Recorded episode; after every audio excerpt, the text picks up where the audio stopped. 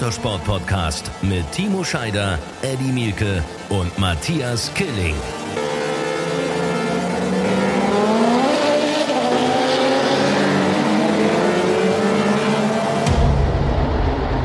Herzlich willkommen, eine neue Folge Run Racing, der Motorsport Podcast. Nach einer Woche Pause sind wir zurück. Timo, Eddie und ich. Schönen guten Tag, Jungs. Schönen guten Tag vom Schreibtisch aus Bremen nach fünf Tagen Hockenheim. Ja, geil. Einen wunderschönen guten Tag vom Bodensee. Ja. Bin ich auch selten zur Zeit übrigens. Hallo aus Berlin. Ja, das ist immer schön. Wir äh, haben ja nun wirklich durch unseren Podcast einfach die Gelegenheit, regelmäßig, meistens einmal die Woche, manchmal alle zwei Wochen, wirklich miteinander zu sprechen. Wir sind uns dadurch sehr nah, auch wenn wir uns nicht so häufig sehen. Aber jetzt am Wochenende, Eddie, du sprichst gerade schon Hockenheim an. Und jetzt am Wochenende wird es so sein, dass wir uns alle wiedersehen, korrekt? Ganz genau, so sieht's aus. Auch Der Herr Scheider sitzt ausnahmsweise mal nicht im Auto und ich bin das zweite Wochenende in Folge in Hockenheim. Jo. Geil. Vielleicht sollte ich dahin, vielleicht sollte ich dahin ziehen. Ja, äh, du musst gleich mal erzählen, was du da erlebt hast. Wir müssen uns eh einfach. Diese, dieser Podcast ist frei unter dem Motto, was haben wir am Wochenende alles erlebt, oder? Äh, ich glaube, da gibt es eine ganze Menge, oder? Ich glaube, jeder hat irgendwie seine, seine eigenen Highlights gehabt und verschiedene Dinge. Also, ich würde sagen, wir quatschen einfach mal drauf los, oder? Ich weiß nicht, Ja, was ihr denkt, aber ich glaube, das ist eine gute Idee. Machen ja sonst auch nichts anderes. Also, Eddie, Eddie, du warst ja, ich habe das verfolgt. Also erstmal hast du einen, wie, wie ich finde, überragenden Job gemacht als äh, neuer Master of Disaster auf Instagram. Der, du hast die Run Racing Seite befüllt in einer tollen Art und Weise. Mir hat das gefallen. Ihr könnt euch das alle mal angucken. Du hast die Testfahrten von Lukas Di Grassi verfolgt in Hockenheim im Audi, im Abt Audi. Dann hast du Stefan Bradels Einsatz als Testfahrer quasi mal also auf Einladung von T3 Motorsport verfolgt und du hast bei der IDM dich verrückt moderiert. Also du hast ja richtiges Motorsport-Wochenende. Tage, ne, quasi eine Woche hinter dir, ne? Ja, das kannst du laut sagen. Ne? Also ähm, das äh, war in der Tat ähm, ein sehr arbeitsintensives Wochenende, weil wenn wir die IDM streamen, kann man sich übrigens auch auf dem YouTube-Channel äh, der IDM äh, mal angucken. Ich glaube, gestern hatten wir acht Stunden Netto-Sendezeit. Äh, ohne Pause. Und ja, sind ja verschiedene Klassen in der IDM. Ähm, das Einzige, was mein Wochenende so ein bisschen getrübt hat, und das sage ich jetzt direkt am Anfang, damit wir das erledigt haben, ist der erneute Todesfall in der Motorradszene, in der äh, Supersport 300 WM in Jerez de la Frontera ist äh, Dean Berta Vinales mit gerade mal 15 Jahren gestorben. Das ist dann jetzt der dritte junge Mann in diesem Jahr nach Jason Dupasquier und Hugo Milan, der sein Leben bei der Ausübung seines Sports äh, lassen muss. Ja, und jetzt wird das, glaube ich, weil Dean Berta Vinales ist der Cousin vom MotoGP-Fahrer Maverick Vinales. Also ich glaube, jetzt wird das langsam ein politisches Thema und die Offiziellen müssen sich langsam aber sicher wirklich mal was überlegen, weil das kann nicht sein, dass so viele Kinder innerhalb von einem Jahr ihr Leben lassen, äh, weil sie ihrem Hobby und ihrem Sport nachgehen. Ja. Äh, Das stimmt. Also ich, äh, Timo, ich meine, du bist Rennfahrer unter uns.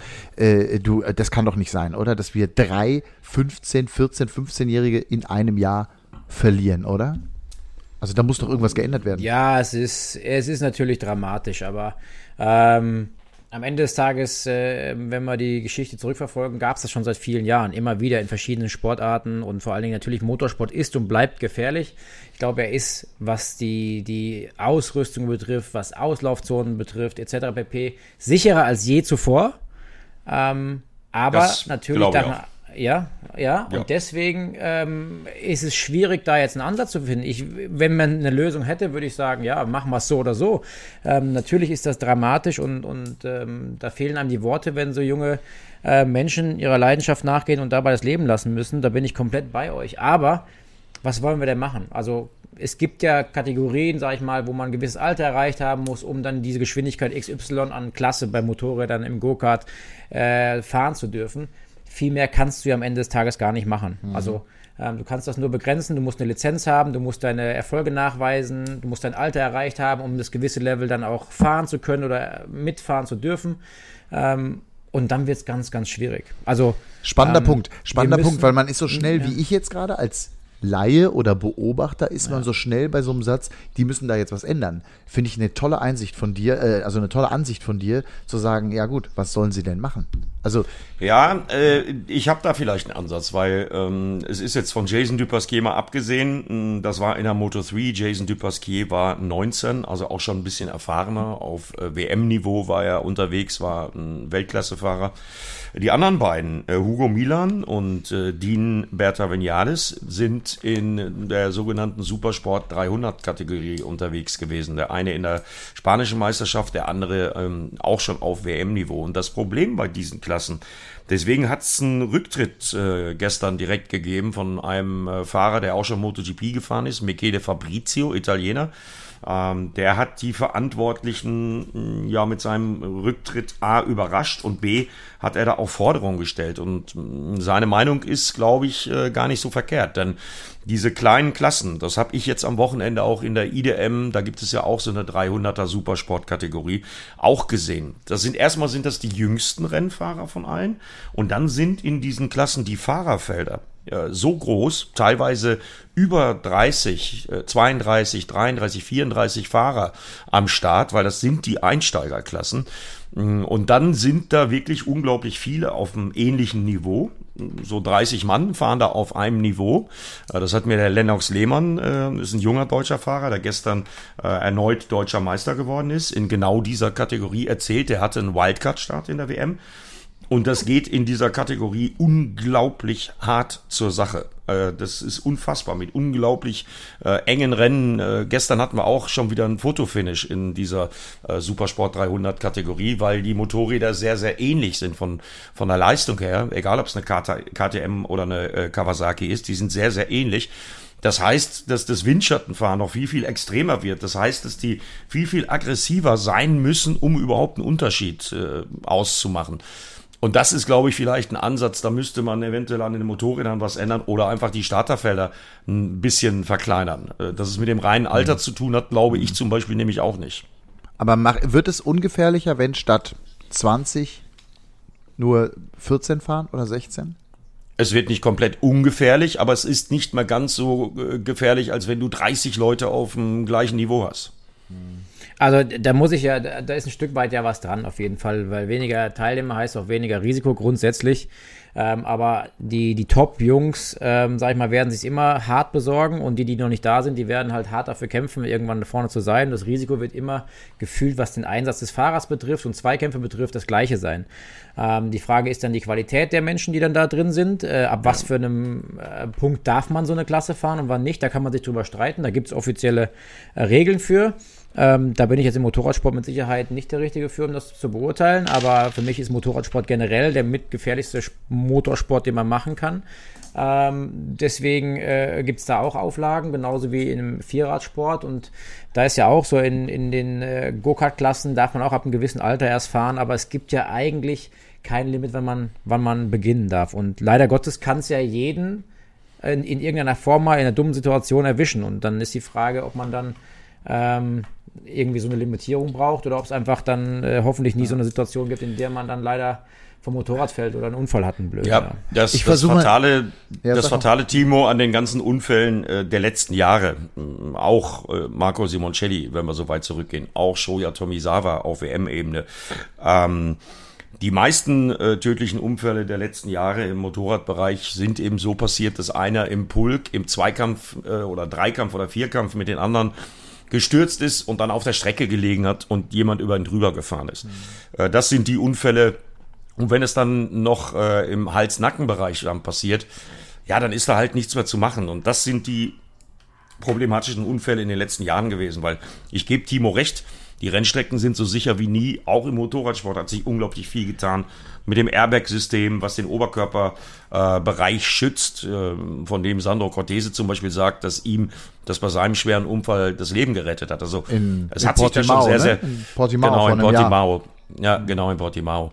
Äh, es hat sich da schon sehr, sehr viel getan. Auf der anderen Seite sehe ich dann äh, bei der IDM, bei der ich am Wochenende war, im Yamaha Blue Crew Cup. Das ist ein äh, Yamaha Cup mit identischen Motorrädern.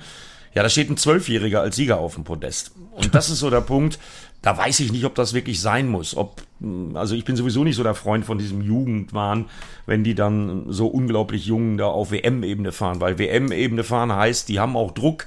Äh, wenn du dann noch Vinales heißt, wie der jetzt verstorbene Dean Bertha, also sprich, der hat einen, äh, in Spanien großen Namen, weil sein Cousin äh, MotoGP-Fahrer ist und schon Weltmeister war dann hast du natürlich Druck. Und ob das mit 14, 15 sein muss, weiß ich nicht. Ja. In der Moto 3, in der MotoGP-Szene gibt es ja zum Glück äh, äh, seit einigen Jahren das Alterslimit, dass man frühestens mit 16 einsteigen darf in der Moto 3.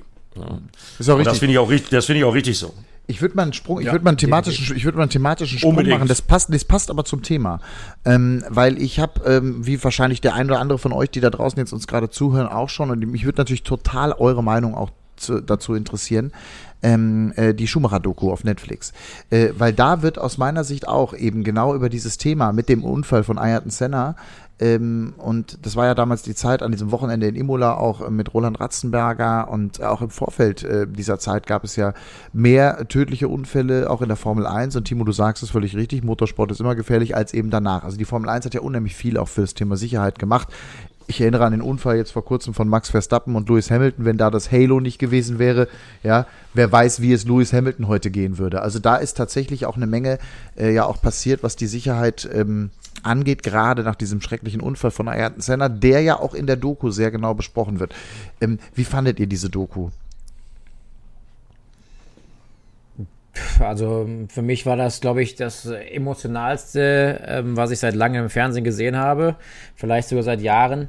Ähm, oder ganz sicher sogar seit Jahren. Zumal ähm, ich ja in, in wir mal, im weitesten Sinne irgendwie da ähm, die Familie kenne. Und ähm, ja, es gab einige Momente, wo ich mit den Tränen gekämpft habe, muss ich tatsächlich sagen. Also es ist ähm, so, so ehrlich, so gerade raus, so ähm, speziell, muss ich auch sagen, für mich, weil ich auch in vielen Situationen sogar in den Anfängen, wo er über seine Karzeit gesprochen hat oder wo die Familie drüber spricht, ähm, da habe ich mich auch selber wieder erkannt. Ich wollte sagen, also ich, ich kenne ja alte, ich kenne ja alte Fotos von dir. Ich habe an dich gedacht tatsächlich. Ja. Ähm, es gibt, du hast ja genauso ja. angefangen, auch noch in der gleichen Gegend, ne? Wenn man, ja, auch auf der Kartbahn in Kerpen. Also ich habe Mama, Mama Schumacher und Rolf Schumacher. Ich meine, wir sind uns tagtäglich über die Füße gelaufen und ich habe auch schon mehrere Currywürstchen gegessen bei Mama Schumacher und Pommes und habe Blödsinn gemacht in, im Restaurant bei denen. Also ja, hier schau mal da. Ihr seht es Krass. da draußen leider nicht, aber das ist ähm, war eine harte Doku für mich. Also ähm, da fehlen mir tatsächlich so ein bisschen die Worte, weil einfach das für mich was ganz, ganz Besonderes war, weil ich einen Teil dieser Geschichte miterlebt habe. Ein Teil der Geschichte ähm, ist, ist er der Hero für viele Menschen rund um die Welt gewesen, wie auch für mich. Und ähm, deswegen ist mir sehr, sehr nahe gegangen, muss ich sagen. Das ging mir äh, im Übrigen ganz genauso. Ich habe sie mir mittlerweile dreimal angeguckt. ich auch.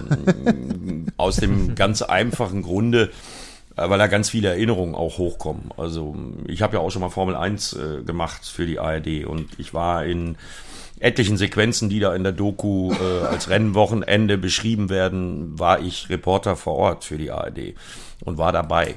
Ich habe jetzt allerdings nach dem dritten Mal gucken, also die Doku ist überragend gemacht, die muss man, genauso wie den Senna-Film von damals, die muss man als Motorsport-Fan, als Motorsport-Reporter geguckt haben. Also das ist mal Punkt eins, das steht mal fest. Aber ich habe trotzdem einen kleinen Kritikpunkt, weil ich habe zwei Sachen entdeckt, äh, die mir dann einfach in meiner persönlichen Wahrnehmung von Michael Schumacher gefehlt haben. Zum einen wir haben ja gesehen in der Doku, dass ihm das sehr, sehr nahe gegangen ist mit Ayrton Senna, was da in Imola passiert ist, an dem Wochenende, an dem auch Roland Ratzenberger verstorben ist. Dann muss ich aber zwingend als Journalist die Brücke aufmachen zu 2004. Denn 2004 ist ausgerechnet in Imola eine Rennstrecke, an der Michael Schumacher spätestens seit dem Senna-Unfall keine guten Erinnerungen hatte.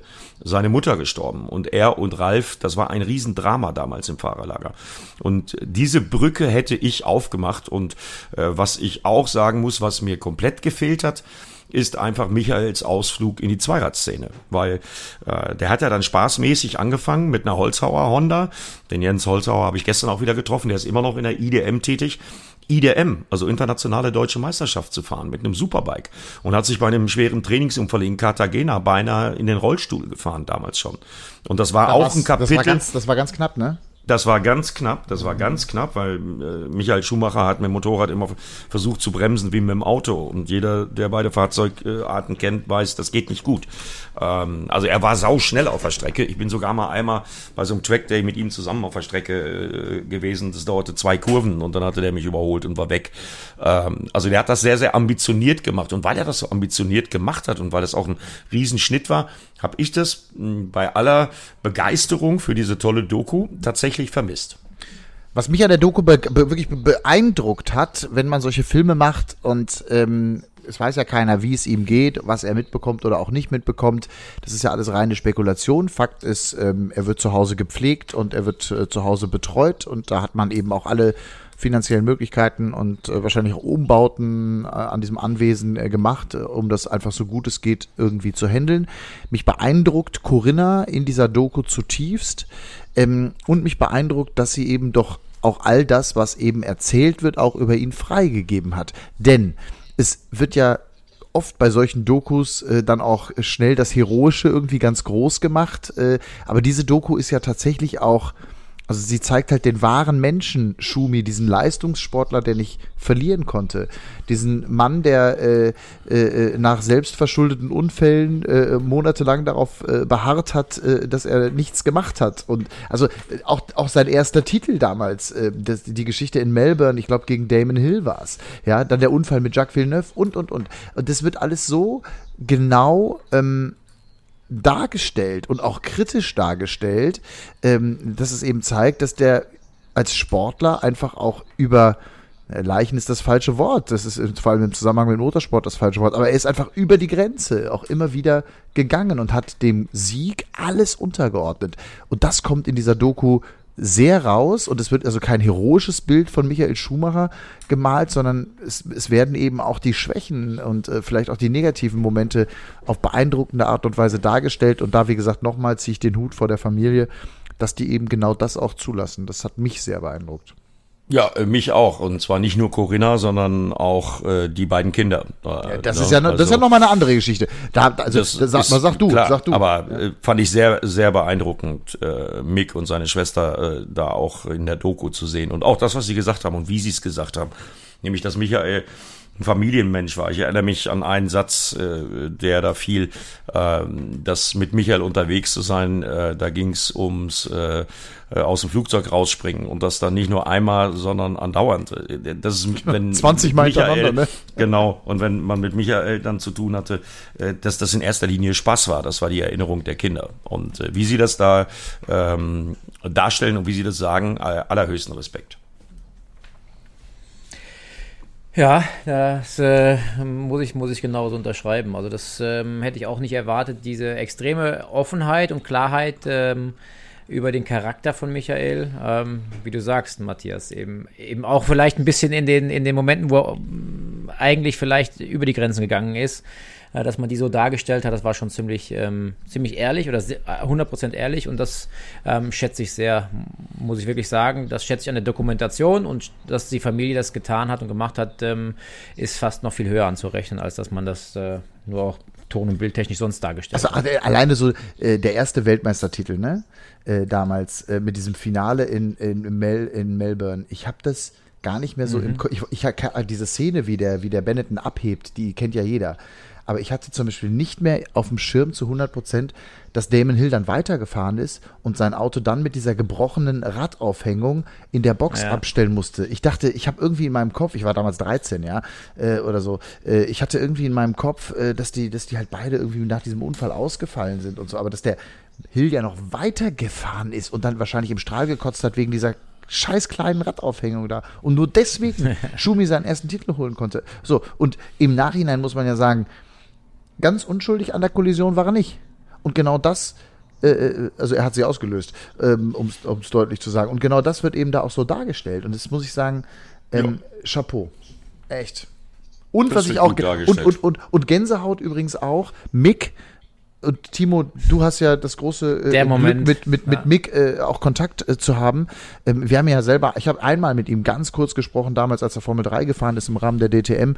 Ähm, netter Kerl irgendwie, glaube ich, und auch ein sehr bei allem, äh, bei allem natürlich, wie er groß geworden ist, trotzdem irgendwie das Herz am rechten Fleck und bodenständig ist immer schwierig dann zu sagen, aber ihr wisst, was ich meine, so, ne?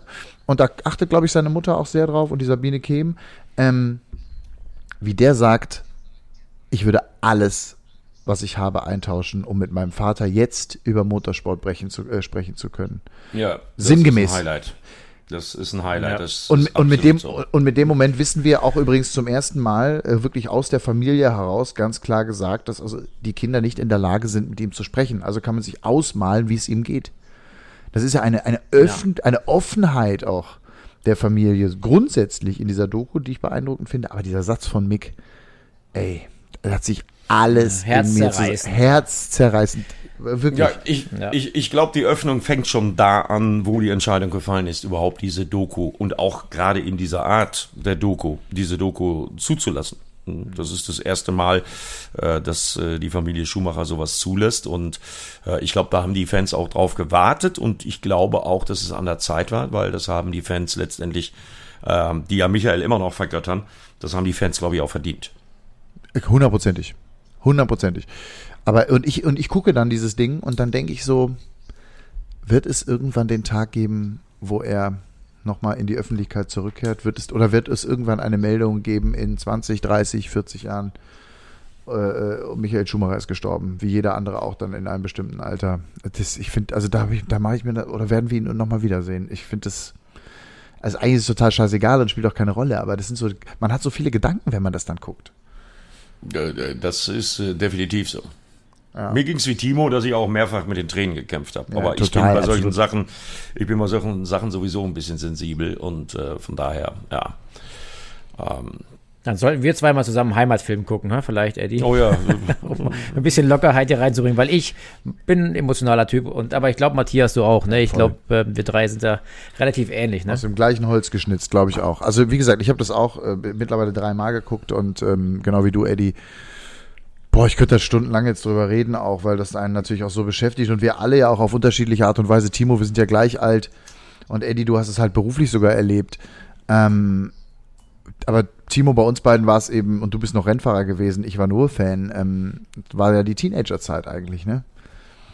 Und- ja, voll. Vollgas. Ich meine, das war unser Hero, unser Held. Ich meine, ähm, die Geschichte, wie er dann in die Formel 1 gekommen ist, ich meine, das ist äh, ein richtiger Heldenweg gewesen und er hat, ähm, er hat auch nach Deutschland erstmals wieder überhaupt dieses Formel 1 Interesse gebracht und er hat äh, Deutschland zu dem Motorsportland wieder gemacht, was es ähm, ja nie mehr danach war. Also ich meine, ähm, wir hatten dann danach mehr und mehr Formel 1 Fahrer aus Deutschland in der Formel 1. Mittlerweile ist es nur noch der Mick. Ähm, und es gab Zeiten, Und Vettel, ne? Vettel- bring Vettel fährt noch. Ja, Sebastian auch ach, noch. der stimmt, stimmt, da war noch hat er einen vergessen. Deshalb, ja, sorry, siehst du? Aber Mick, Mick leid, aber, ähm, aber Ecclestone hat gesagt, hör mir auf, die Deutschen zu bringen, oder was war das war doch, ne? Ja, der hat gesagt, bring mir, also es war in der Zeit, wo ich mit Willi Weber in Verhandlungen war, in Richtung Formel 1, hat er gesagt, bring mir einen grünen, schwarzen oder einen gelben, aber keinen deutschen mehr. ja, äh, das war Aussage Bernie Ecclestone. Und ähm, ja, heute haben wir, haben wir noch zwei sozusagen. Wie lange der Sebastian das noch machen möchte, äh, wir mal sehen. Aber äh, Mick hat er erst neu unterschrieben fürs neue Jahr wieder bei Haas und ähm, Sebastian bleibt auch noch. Also von daher ähm, haben wir noch ein bisschen was von Deutschen. Haben wir noch. Sehr aber gut. jetzt, wo wir so miteinander plauschen, äh, wird mir gerade bewusst, wie sehr ich mich jetzt schon, und äh, das könnt ihr mir glauben, Hockenheim jetzt so als Stadt ist jetzt nicht mein Traumreiseziel. Und ich war gerade erst fünf Tage in Hockenheim. aber ich freue mich wie Bolle aufs kommende Wochenende. Ja, können wir ja mal drüber reden. Ähm, Finde ich auch ganz schön, ähm, nachdem wir jetzt ja anderthalb Wochen Pause gemacht haben oder uns letzte Woche äh, einfach aus Termingründen nicht hören konnten, aber dieser Meisterschaftskampf, der ist wirklich eine Sensation in der DTM. Ich freue mich jetzt schon auf diese Strecke. Ich freue mich auf diese Autos auf der Strecke. Ich freue mich auf die Top 4 und übrigens alle anderen auch. Das ist ja, da liegt ein ganz großes Wochenende vor uns und ähm, es schließt sich so ein bisschen der Kreis, als wir zu Beginn der Saison über Monza gesprochen haben und über einen jungen Neuseeländer namens Liam Lawson, äh, der sich nicht gefreut hat auf dem Podium, weil er irgendwie gefühlt auch gar keinen Bock hatte, äh, in der DTM zu fahren. Mittlerweile hat er richtig Bock und ähm, der führt die Meisterschaft an. Also das ist schon, schon geil, ne? Wisst ihr, wo ich mich am meisten drauf freue? Neben den von dir genannten Punkten, Matthias natürlich auch. Äh, die, auf die Zuschauer. Ich freue mich, genau, weil das haben wir noch gar nicht besprochen. Äh, wir waren ja in Assen ich, und ich fand das in Assen sensationell von der Atmosphäre. So, und dann war ich jetzt am Wochenende äh, bei der IDM in Hockenheim. Das war das Saisonfinale der IDM. Äh, und obwohl die Meisterschaften weitestgehend vorher schon entschieden waren vor dem Wochenende, war die Sachskurve voll mit Fans. Und die Leute haben äh, geklatscht und gejubelt und applaudiert und äh, richtig Rabatz gemacht, wenn die Jungs dann äh, nach der Auslaufrunde da vor ihnen stehen geblieben sind und einen Burnout gemacht haben. Und ich glaube, wir werden am kommenden Wochenende auch wieder so ein ganz klein bisschen DTM-Feeling, äh, Zuschauerkontakte haben wie vor Corona. Äh, weil das war jetzt letztes Wochenende schon wirklich ein Highlight mit den Fans und ich glaube, das werden wir am kommenden Wochenende auch erleben. Ja, es war in Assen. Ihr wisst gar nicht, wie gut das, wie, wie, wie, gut das tut für die Fahrer, wollte ich nur gerade sagen. Ich habe das ja selber miterlebt bei mir in der Rallycross äh, am Wochenende in Latvia. Fans waren da im Fahrerlager. Plötzlich, du schreibst wieder Autogramme, du bist es gar nicht mehr gewohnt. Und das ist so ein geiles Gefühl ähm, einfach wieder diese Interaktion, die Freude an dem Sport, die Freude an dem Tun und endlich wieder raus zu können, das ist ein Riesenunterschied. Ich habe immer gesagt, die ersten DTM-Rennen, die wir dieses Jahr hatten, das war wie wenn wir testen gegangen wären. Äh, ein paar LKWs im Fahrerlager und ein paar Autos fahren im Kreis. Die Rennen waren Gott sei Dank immer geil, aber ähm, Fahrerlageratmosphäre gab es eigentlich nicht. Also jetzt war ich ja in Assen leider nicht bei euch dabei, aber ich freue mich echt auch wie Sau aufs Wochenende. Was, was ist übrigens mein Top in dieser Woche? Äh, mein Top sind die Zuschauer in Assen. Ähm, das hat so Bock gemacht. Und das hat so Spaß gemacht, ähm, das zu sehen. Der Pitwalk, ja, wenn die also in der Boxengasse sein dürfen, eine Stunde vorm Rennen und da rumlaufen, sensationell, äh, äh auch wie die DTM das organisiert hat, die ITR, äh, das ganze Team da um Gerhard Berger, äh, Frederik Elsner und wie sie alle heißen. Schöne Grüße an dieser Stelle. Äh, das war so geil. Also mein absoluter Top, Eddie, ich nehme, ich hoffe, ich nehme dir das nicht weg. Äh, wie du sagst, Nö wie du sagst, man vermisst es, ähm, nee, man hat es, ja, dann kommt Corona, dann merkt man auf einmal, was man da hat und wie scheiße das ohne ist. Und ich glaube auch für die Fahrer, Timo, du sagst es ja selber, ähm, ein schönes Gefühl, die, die genießen das jetzt auch anders, wieder mit Fans unterwegs zu sein als vorher, weil da gab es ja schon immer wieder auch mal ein paar nervige Szenen und so, ne? Und oh nee, ich muss mich jetzt konzentrieren. Das war toll zu sehen, wie sie offen waren. Liam Lawson habe ich da beobachtet, äh, bei Alex Albin, was da los war. Das war also wirklich unfassbar. Alex Albin, der, ich glaube, der hat eine Million Selfies an diesem Wochenende da in Assen gemacht. Klar, das war noch das, nach der Veröffentlichung, dass er zu Williams geht, ne? Ähm, und der, die haben das richtig genossen. Das war toll zu sehen. Ja, und äh, wie gesagt, also mein Top der äh, letzten zwei Wochen ist dann äh, ja der gestrige äh, Sonntag äh, bei der IDM in Hockenheim. Ausnahmsweise mal zwei Räder, aber ich bin ja froh, dass ich auch wenigstens bei der IDM ab und zu nochmal mit zwei Rädern zu tun habe. Weil das war einfach sensationell. Egal ob die Superbike-Kategorie oder die äh, Zweizylinder-Cup-Klasse, ähm, wo jetzt nicht unbedingt Superstars rumfahren, die jeder kennt, äh, da wird toller Sport geboten und das ist so toll honoriert worden. Ich hatte das Gefühl, äh, dass die noch viel äh, ja, begeisterter waren als vor Corona, dass sie endlich wieder Motorräder sehen, hören und riechen konnten. Und äh, das war mein Top der Woche. War einfach geil anzuschauen. Hast du auch einen Top, Timo? Ich überlege gerade, ich bin ein bisschen. denk, denk noch nach, denk noch also nach. ich, äh, mein, na, na, mein, mein Top, also wenn ich sportlich bleibe, dann auf jeden Fall äh, Lando Norris. Ja. Und der gleichzeitig mein dramatischer Held des letzten Wochenendes, was den Motorsport betrifft. Also Top und Flop in einer Person, meinst du?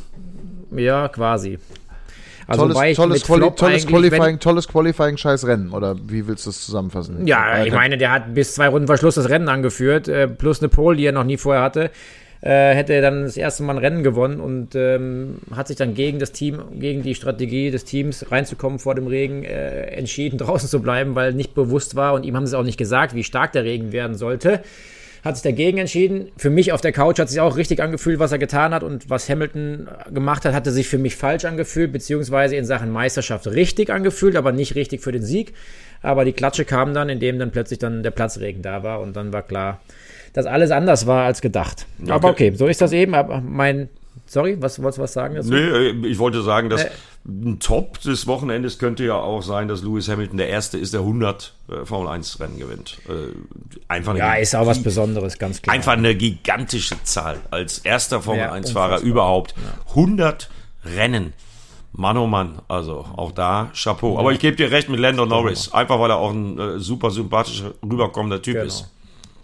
Ja, definitiv. Und dann, wenn wir gerade bei Top und Flop sind, warum habt ihr schon einen Flop am Start? Weil mein Flop sind auf jeden Fall die Track Limits in Assen gewesen.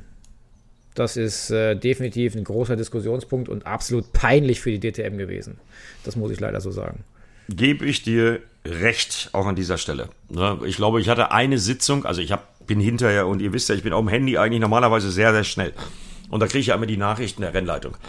Äh, da bist du überhaupt nicht mal mit dem Scrollen hinterhergekommen. Ich glaube, es gab eine Sitzung, wo es irgendwie 182 äh, Tracklimits vergeben. 287. Ich hab's Oder geschaut vorher. ja. 287 nach. Also ganz im Ernst, da muss ich mich fragen, ob man, ob man äh, noch alle Sinne beisammen hat, weil das ist ein No-Go. Ähm, ich meine, es gab danach genügend Diskussionen, auch schon äh, von unserem äh, Experten und Mitkollegen Martin Tomczyk, der hat sich dazu geäußert. Viele andere Kollegen, Mike Rockenfeller und Co. und Nico Müller haben sich auch dazu geäußert.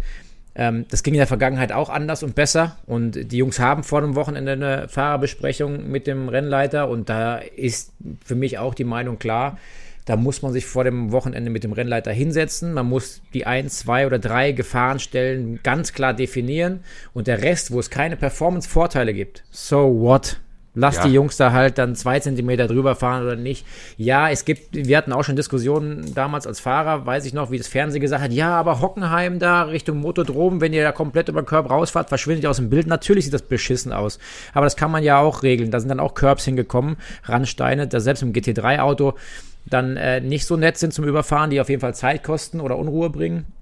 Aber ich denke, da gibt es eine Lösungsmöglichkeit, weil dieses Thema, dass man dann anderthalb Stunden nach dem Qualifying eigentlich noch kein Ergebnis hat, weil man noch die ganzen Strafen am Durcharbeiten ist, ja, sorry, da muss ich mich fragen, wo sind wir denn? Das ist dann, wird dann echt peinlich langsam. Ja, da gebe ich dir recht, nehme ich, den, nehme ich den gleichen Top, weil ich bin ja dann in der Flop. Rolle, dass ich das dann erklären muss. Ja, ja, genau, Flop. Also das war, das war, gebe ich Timo völlig recht, das kann so nicht sein.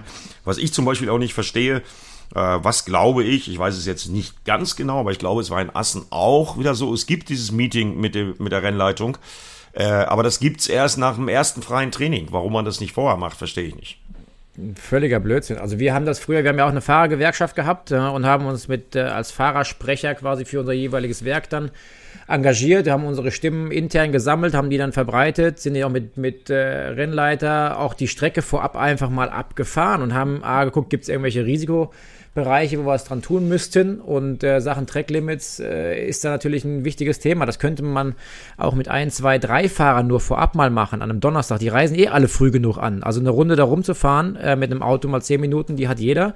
Äh, wenn man es nicht vorher schafft, ein Fahrerbesprechen zu machen, wo man es besprechen kann. Aber warum man unbedingt das erste Training abwartet und dann Klar, man hatte die Information vom freien Training und man sieht vielleicht, wo sind sie lang gefahren, wo nicht.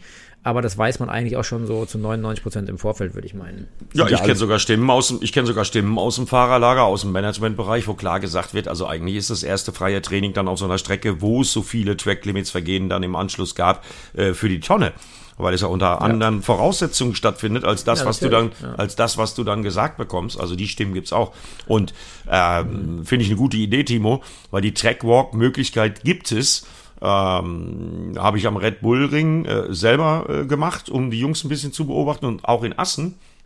Ähm, und da ist mir wieder eins aufgefallen, die DTM ähm, könnte auch da wieder mal von der MotoGP lernen, denn an den neuralgischen Punkten, zum Beispiel Turn 1 am Red Bull Ring, um mal jetzt ein Beispiel zu sagen, ähm, da haben mich dann tatsächlich welche aus dem DTM-Fahrerlager gefragt, was sind denn das hier für Gummiwülste?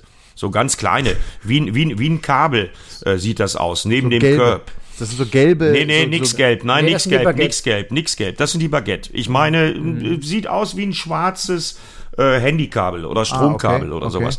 So, und dann habe ich den Jungs gesagt, kann ich euch genau sagen, was das ist. Das sind nämlich die auslösenden Sensoren, was die Tracklimits angeht, für die MotoGP.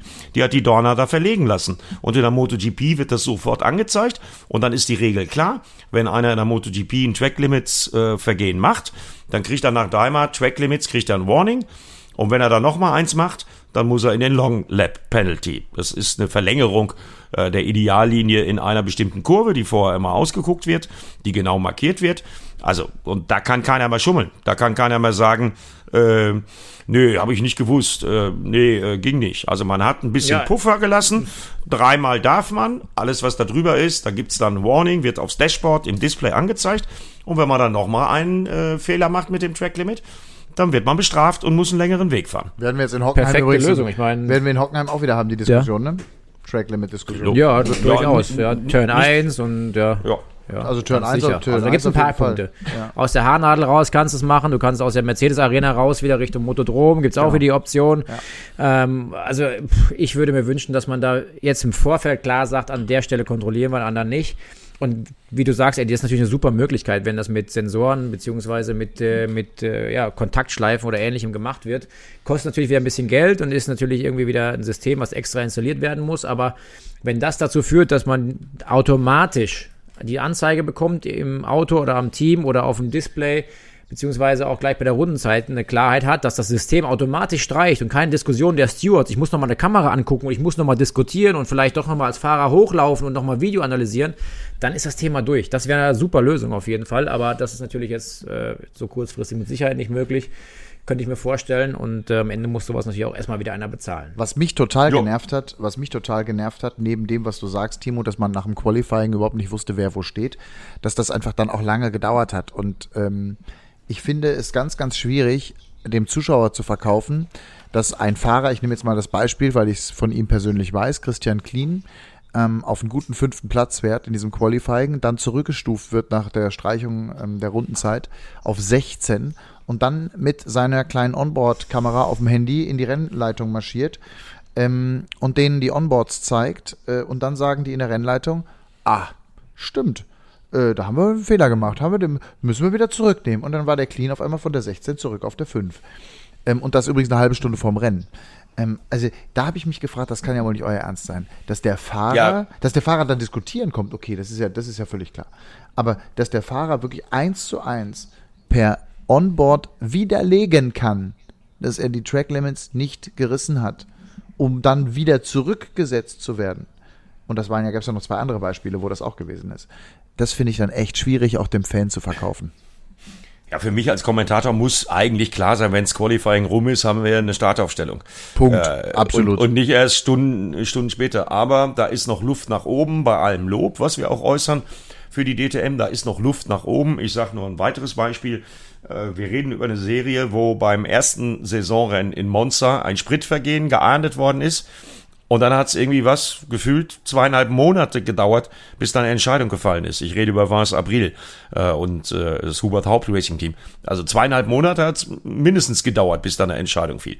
Äh, kann aus meiner Sicht auch nicht sein. Also Ja, stimmt. Abläufe verschlanken und äh, ja, sonst gibt es nämlich statt äh, Track Limits in Zukunft dann Zeitlimits Ich hab- ich für die auch- Entscheidungsfreudigkeit. Ich habe auch einen Flop dieses Wochenende. Es ist Armin Laschet. Ähm, ich, ich, ich mach, äh, und zwar, weißt du warum? Ich mache mal eine Anal ich mache gerne so Analogien zum Sport. Äh, das ist genauso wie wenn einer irgendwie die Silbermedaille gewinnt und sagt, nee, sorry, gib mir mal die goldene.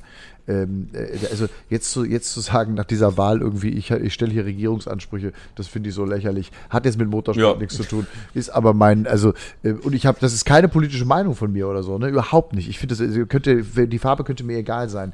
Aber sich da hinzustellen und zu sagen, ich möchte jetzt hier regieren, das ist mein Flop des Wochenendes. Hat mit Motorsport nichts zu tun, aber sowas wird es im Sport nicht geben. Und damit ist die Aber Folge- recht Ja, wobei, du, du, du, da, der Michael Recht hast Schumacher du. Hat Rubens Barrichello auch schon mal äh, Stimmt. seinen Pokal überreicht und hat ihn von 1 auf 2 nach oben oder von 2 auf 1 nach oben gestellt, weil er ihn vorbeigelassen hat. Vielleicht hat er das gesehen und dachte sich auch, vielleicht geht das ja irgendwie. Habe ich, hab ich reportiert damals, war in Österreich. Ja. Äh, Ja, genau, Spielberg. Let Michael pass for the For the championship. Championship. Ja, und äh, Rubens Barrichello hatte keine gute Laune. Aber Matthias, ich gebe dir völlig recht, das, was du da sagst, ist ungefähr das Gleiche, als wenn so ein alter Sack wie ich sieben Sekunden langsamer fährt als du und sagt, ich bin trotzdem schneller. Ich bin trotzdem schneller. Äh, ne? Also genauso bescheuert, wer ist das? Äh, Hast du völlig recht. Gebe ich dir recht. Aber das ist Soll ich euch ein bisschen- Ja, erzähl mal, erzähl mal von. Ich will, Ja, also ich, ich- will noch was von Stefan Bradl. Ich will was von Stefan Bradl noch wissen. Ich wollte eigentlich mit Lukas Di Grassi anfangen, weil Ja. das war ja Tag eins. Also, Ja, genau. ähm, die Grassi und Bradel, das kannst du mal kurz erzählen. Der, der, der Mittwoch. Also äh, es war ja nicht nur Lukas Di Grassi da, sondern es war auch Sheldon van der Linde im äh, Rover BMW da. Und es waren auch Mike Rockenfeller und äh, Kelvin van der Linde da. Und die haben munter die Autos durchgetauscht, weil das Auto von Lukas Di Grassi, was er einsetzen wird am kommenden Wochenende, äh, also das ist wirklich eine, eine äh, Einzelgeschichte von Abt Sportsline, weil Audi da äh, null geholfen hat und überhaupt nichts mit zu tun hat. Also das ist ein reines Geschenk von den Äbten an Lukas Di Grassi. Nur, dann sind sie irgendwie auf die Idee gekommen, ihm DTM Gaststart zu ermöglichen und haben festgestellt, wir haben überhaupt kein Auto. Und dann hat Nico Müller sich eingeschaltet, weil Nico Müller für einen Sponsor Taxifahrten fährt mit einem R8. Äh, ja, und der wurde aufgebaut. Also das heißt, das Auto von Lukas Di Grassi war noch nicht fertig letzte Woche Mittwoch. Also hat er sich mit den anderen beiden die Autos geteilt. Und das war hochinteressant zu beobachten, weil äh, erster Kommentar von Mike Rockenfeller, ich bin so um 13.30 Uhr angekommen, da hatten sie schon ein paar Stints hinter sich. Gut, dass wir mal testen konnten. Wir haben schon ein paar Sachen an meinem Auto gefunden. Und äh, ja, dann die große Überraschung für mich, Lukas Di Grassi, ja, der schaltet ja noch nicht mal mehr, wenn er Formel E fährt. Der ist das letzte Mal mit einem vergleichbaren GT3-Auto 2017 in Macau. Was natürlich auch noch eine völlig andere Rennstrecke, die Timo sehr, sehr gut kennt. Ähm, spätestens nach seinem Sieg dort. Äh, ist eine völlig andere Rennstrecke als Hockenheim. Also der war weniger als eine Sekunde hinter den anderen beiden. Und das hat mich überrascht. Echt? War das weniger als eine Sekunde? Das ist Ja. natürlich eine Ansage. Das heißt, was sind die gefahren? Was sind die unter 1,40 gefahren? Oder unter was, sind, was waren die? 1,37 oder 36? Nee, nee, Was nee, nee. Sechs, äh, du musst dich schon mal darauf einstellen, dass die Polezeit eine tiefe 36er wird am kommenden Wochenende. Ja, wenn, nicht sogar, 36, wenn, nicht so, wenn nicht sogar eine 35er. Und, und, und, die, Gras Ja, und- und, die Grassi eine Sekunde. Also weniger als eine Sekunde, ja? Das Okay. ist mal eine Ansage. Das ist Oh, nicht schlecht. Das ist richtig gut. So, Und, jetzt der hatte richtig, und, und der, der hatte richtig Bock. Und äh, eins weiß ich auch, Matthias, du bist ja der Interviewer unten. Äh, da kommt halt echt ein richtig geiler. Ich kannte ihn nicht, ne, oder nur so vom Sehen. Ähm, außer Formel E. Ich war ja nur beim Saisonfinale in Berlin, aber da hat er andere Sorgen gehabt, als mit mir zu quatschen. So ein geiler Typ. Äh, war mal- sensationell, weil, ich- ich weil du es vorhin angesprochen hast. Ähm, ich hatte ja den Auftrag, ein bisschen Social Media zu befeuern für unseren Run Racing Kanal. Allein die Nummer, wie ich ihm die Mütze hinhalte. Ja, Äh, ich trottel das mit dem Handy filme und wie professionell der das abgewickelt hat. Überragend. Ja, ja.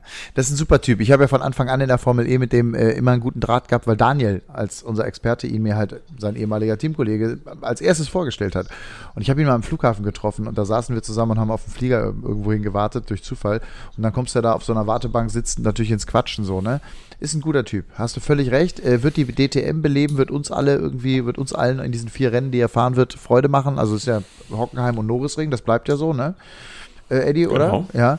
Ja, ja, Ähm, klar. da- Das wird, Ja. das wird uns das, viel Spaß das schreibt, das, das schreibt wiederum das Reglement vor Ort. Dass, äh, wenn du dann äh, ne, vorm Saisonfinale, also muss, äh, muss er halt zwei Wochenenden machen. Ja. Also fährt er jetzt vier Rennen und das ist ja für ihn, er kennt die Abt-Leute ja sowieso alle aus Ja. vielen, vielen Jahren. Dadurch ist er dieses äh, Geschenk zusammengekommen.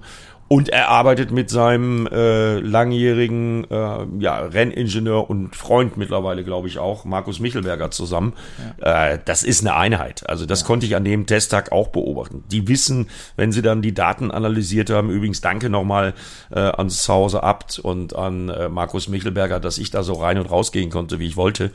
Äh, das war faszinierend zu beobachten, wie, wie die da gearbeitet haben. Das war toll. Also Vorfreude auf Lu- Lukas de Grassi ist riesig. Äh, Stefan Bradl, wenn wir hören, 1,35er Zeiten. Äh, Stefan Bradl ist, was ist Stefan Bradl gefahren? Zum ersten Mal in einem vierrädrigen Rennauto sitzend. Das kann man, 1, 42. 1, Genau. 42, 1,42 Ja. hast du nämlich gesagt. Eins, also sieben Sekunden. Ähm, da einfach um die, die, die Brücke mal zu schlagen zu den berühmtesten sieben Sekunden der Motorsportgeschichte. Das Killing eigentlich der DTM-Fahrer wäre und Mika eigentlich Das- nicht. das- Das, wollte er gerade damit ausdrücken. Schön, wir kriegen ein bisschen Lockerheit in unserem Podcast. Ich Das, freue mich. das verfolgt mich bis an mein Lebensende, ich weiß es. Nein, aber pass auf, ähm, ihr könnt die beiden Trackdays nicht miteinander vergleichen. Der erste Tag war ein relativ exklusiver Tag, also der Tag, an dem Audi und Rowe BMW gefahren ist. Da waren noch ein paar Cup Porsches mit auf der Strecke, aber es war nicht allzu viel los. Also die haben freie Runden gehabt, die konnten frei fahren.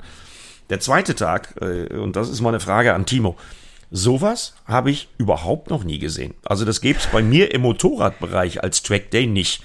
Da haben sich ganz, ganz viele Leute eingemietet und dann gab es nur die Unterscheidung zugelassene Autos, nicht zugelassene Autos. Also ich habe da haarsträubende Szenen gesehen, weil Esme Hawkey war auch da. Äh, die war an dem Tag dann quasi die Teamkollegin äh, von Stefan Bradl. Äh, wie die in Turn 1, und der ist ja mit dem DTM-Auto richtig flott, richtig, richtig flott. Und dann taumelte da so ein, so ein R5 ich weiß gar nicht, was für ein Baujahr das war. Auf jeden Fall irgendwas Altes und ganz Langsames auf der Ideallinie rum. Da hätte es fast gescheppert. Ja, und so war das eigentlich für Stefan Bradl und Esme Hawkey da an dem Donnerstag dass die Maximilian Paul war im Übrigen auch da. Auch das war beeindruckend. Der war so ein bisschen der Coach für Stefan. Aber Renningenieur, T3 Teammanager Jens Feucht und auch Maximilian Paul, der sich um Stefan gekümmert hat und sich mit dem auch das Auto geteilt haben. Also er hat sich in jedem Stint verbessert. Die Lernkurve war sensationell. Er hat nichts kaputt gemacht hm. und trotz des unglaublichen Verkehrs da, das war wie in der Raschauer. Also da kam eigentlich permanent, wenn du 45 Minuten Trainingszeit hattest, da waren nicht einmal zwei Sekunden, dass da kein Auto bei Stadtziel vorbei also klingt so ein bisschen, klingt so ein bisschen wie Son Sonntagnachmittag auf der Nordschleife. So ungefähr. da, nee, aber das ist ein Drama, da muss ich dem Eddie recht geben. Ich meine, ich kenne das auch, wo ich mit meinem Formel-4-Team beim Testen war, da hatten wir auch solche Tage, wenn du nicht äh, exklusiv die Strecke komplett für dich alleine mietest, was ja viele, viele, viele Tausende von Euros kosten würde, dann teilt man sich äh, logischerweise an so einem Tag mit vielen anderen äh, die Kosten und äh, dann ist das erschwinglich, aber das bedeutet auch Chaos auf der Strecke.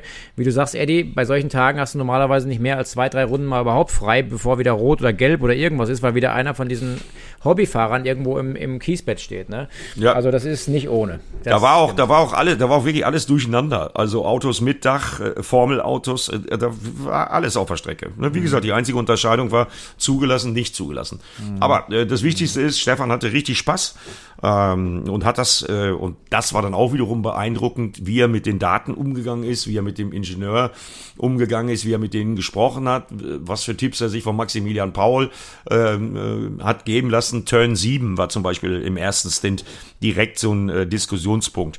Äh, geht er nur voll im Lambo oder geht er nicht voll? Ja, äh, spätestens, spätestens am zweiten Stint war dann klar, dass Turn 7, also das ist die Anfahrt da äh, zur Mercedes-Tribüne, äh, der geht voll äh, mit einem DTM-Auto, auch für Stefan Bradl. Also mich hat das beeindruckt und man hat natürlich sofort gesehen, dass der als Honda-Testfahrer, als Moto2-Weltmeister, äh, professionelles äh, Datenauslesen und professionelles Arbeiten in Sachen Rennsport gewohnt ist.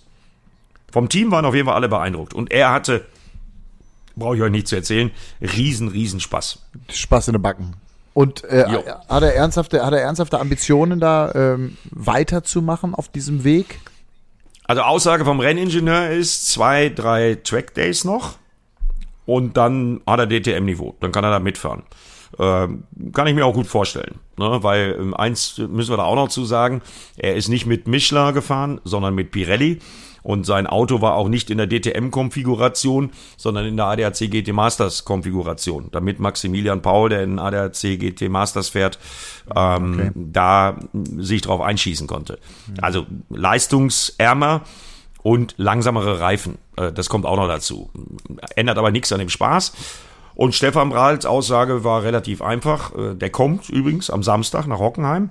Ja, und ich habe irgendwo gelesen, er will sich mal mit Gerhard Berger unterhalten. Also äh, ganz ausgeschlossen ist das nicht. Er will jetzt erstmal die Eindrücke sacken lassen und dann mal gucken, wie es weitergeht. Geil. Ich will aber von Timo noch wissen, äh, wie es denn äh, Rallycross-mäßig aussieht. Ich habe das ja neulich schon gesagt. Äh, das sieht für mich immer so aus. Ich versuche dann natürlich auch immer irgendwo Zusammenfassungen und alles zu kriegen, Ergebnislisten, Zeitenlisten studieren, weil du da das Auto fährst. Äh, Wann kommt denn jetzt das Podium? Also gefühlt, Sack, ge, ge, ge, gefühlt bist du nah dran. Ja, ist tatsächlich so. Also wir hatten, wir hatten äh, ein geiles Wochenende, mega Speed und ich hatte ja mit, mit Matthias Ekström tatsächlich dann auch ein, eine richtig gute Benchmark und einen Teamkollegen, der auf dem gleichen Auto saß mit mir mal, ähm, um zu gucken, wo, ob ich irgendwo noch fahrisch dann was nachlegen kann und muss. Ähm, Matthias war sauschnell, ähm, hat als Gaststarter aber auch mehr Satz Reifen gehabt als wir. Das heißt, wir mussten durch die Vorläufe mit unseren Gebrauchten uns irgendwie durchhangeln. Er konnte das ein bisschen anders machen, aber wir waren auf Hundertstel genau gleich schnell, äh, was die Rundenzeiten betroffen hat. Und ähm, bei mir ging es dann am Samstag ins Finale. Bei ihm leider ein bisschen unglücklich wegen Antriebs- oder Antriebsstrang, der gerissen ist, dann nicht ins Finale. Und im Finale, ja, bin ich auf Platz zwei liegend, ausgefallen mit einmal Elektrikschaden nach dem Sprung, Auto aus. Es gab eine Erschütterung ähm, in der Batterie wahrscheinlich, die in irgendeiner Form einen Notaus quasi ausgelöst hat. Ich musste das Auto resetten und dann ja, mit äh, einer Runde Rückstand hinterherfahren. Das war natürlich äh, alles andere als toll. Ähm, hab dann das Auto aber auch abgestellt. Also das heißt, Samstag wäre das Podium auch schon wieder drin gewesen. Sonntag sind wir wieder auf dem Weg ins Finale oder sind im Finale und beim Tire Clean zur Startaufstellung reißt bei mir die Kardanwelle ab. Und äh, somit war für mich kein Finale am Sonntag möglich. Also wieder ein Drama, obwohl wir wirklich von den Rundenzeiten wirklich unglaublicherweise, muss man wirklich sagen, ähm, auf einem Top-Niveau waren. Das Team hat einen Wahnsinnsjob wirklich gemacht dieses Wochenende wieder mit zwei Autos auf Top-Niveau. Ähm, also es ist nur eine Frage der Zeit, weil verdient hätten wir es, glaube ich, alle gesamt äh, mittlerweile mehr als, ähm, dass wir endlich auf dem Podium stehen, weil es einfach mittlerweile echt Spaß macht, auf Augenhöhe zu kämpfen mhm. mit, mit den Weltmeistern, ob es jetzt Christoffersen, ob es die Hansen Brothers sind, die gerade aktuell Weltmeister geworden sind und doch gestern bei Nitro Rallycross in Amerika äh, das erste, den ersten Lauf hatten und auch da gewonnen haben. Also das zeigt, ähm, das Weltmeisterschaftsniveau ist auch das Top-Niveau in Amerika.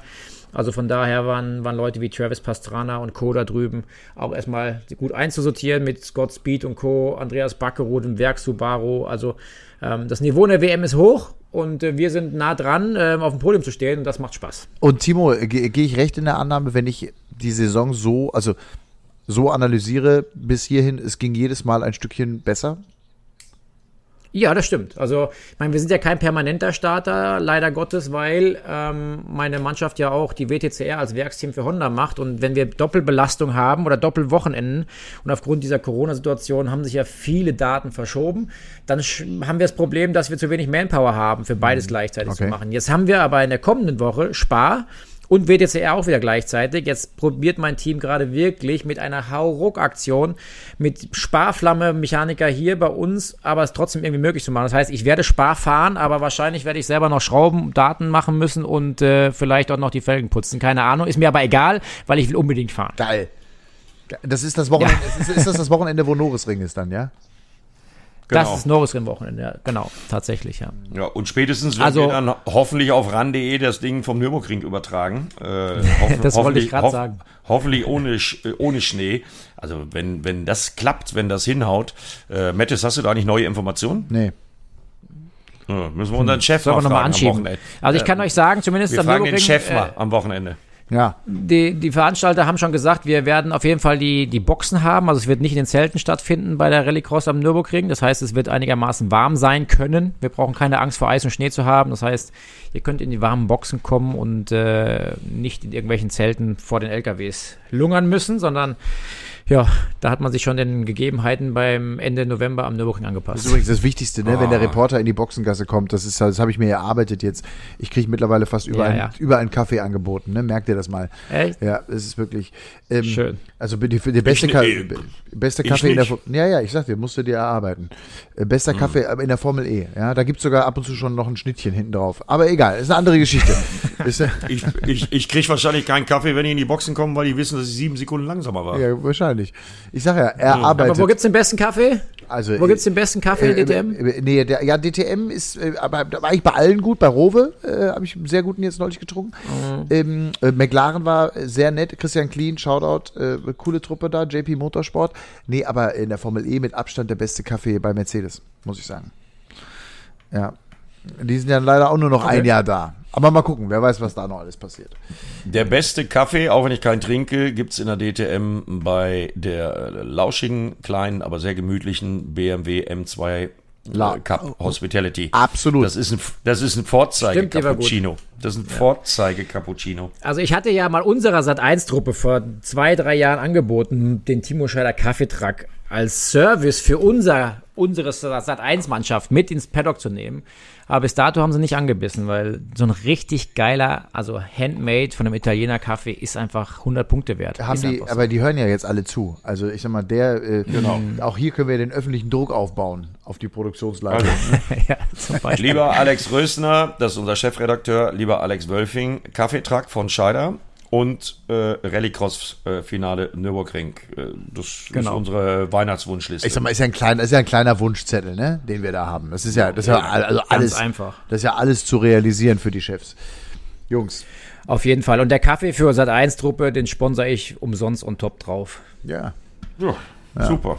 sehr gut. Kostet quasi nix. Sehr gut. Das ist doch schon mal eine Ihr Aussage. müsst übrigens nicht laufen am kommenden Wochenende. Wir haben E-Scooter, die 45 laufen. Ja, die E-Scooter sind geil. Laufen oder fahren? Was denn jetzt? Laufen die jetzt oder fahren? Äh, die fahren natürlich 45. Die sind super, die Dinger. Aber ich bin, ich bin immer noch, ich hatte jetzt, ich hatte jetzt den Assen, Timo, ich hatte den Assen in äh, Hockenheim, welche ich nicht dabei haben. Bei den Assen hatte ich äh, den Street Booster dabei. Das macht ja auch so einen Bock, mit dem Ding durchs Fahrerlager zu, zu, zu nageln. Also Leute, schaut euch da mal die Instagram-Seite an von Street Booster. Das sind auch coole E-Roller, die uns sehr freundschaftlich verbunden sind.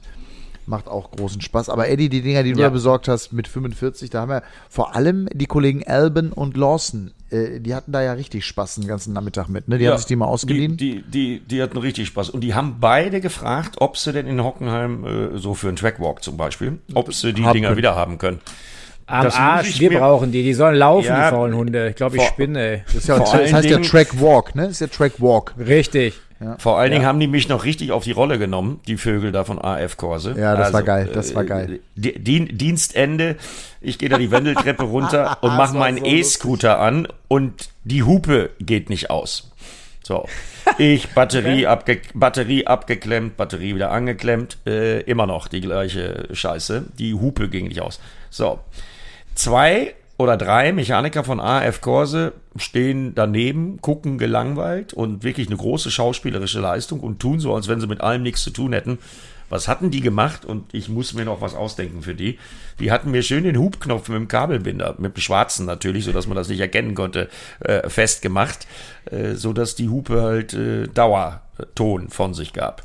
Ja, und dann stehst du da mit so einem komischen chinesischen äh, E-Scooter, den noch kein Mensch auf der Welt gesehen hat. Äh, wobei ich mich bei Andi Leute dafür nochmal bedanken muss, der uns die besorgt hat, ehemaliger Motorradrennfahrer, ein guter Freund von mir. Ähm, und die Hupe geht nicht aus, weil Publikum ja auch im Fahrerlager war, war ich dann mal wieder ein ähnliches Gespött für alle Beteiligten wie bei meinem Sieben-Sekunden-Versuch.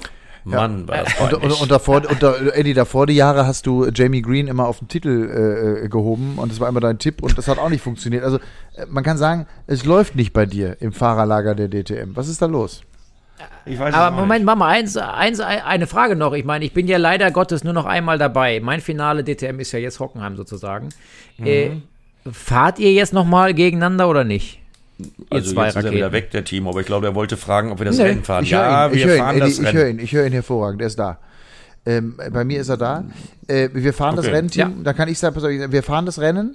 Ähm, Eddie hat neue Grid Girls am Start. Ähm, es ist also, es wird vor, und zwar am Norrisring. Wir fahren am Norrisring und äh, aus Samstagabend. dem Haus, aus Samstagabend und aus dem Hause BMW haben wir gehört, die Autos sind bereits abgeschrieben.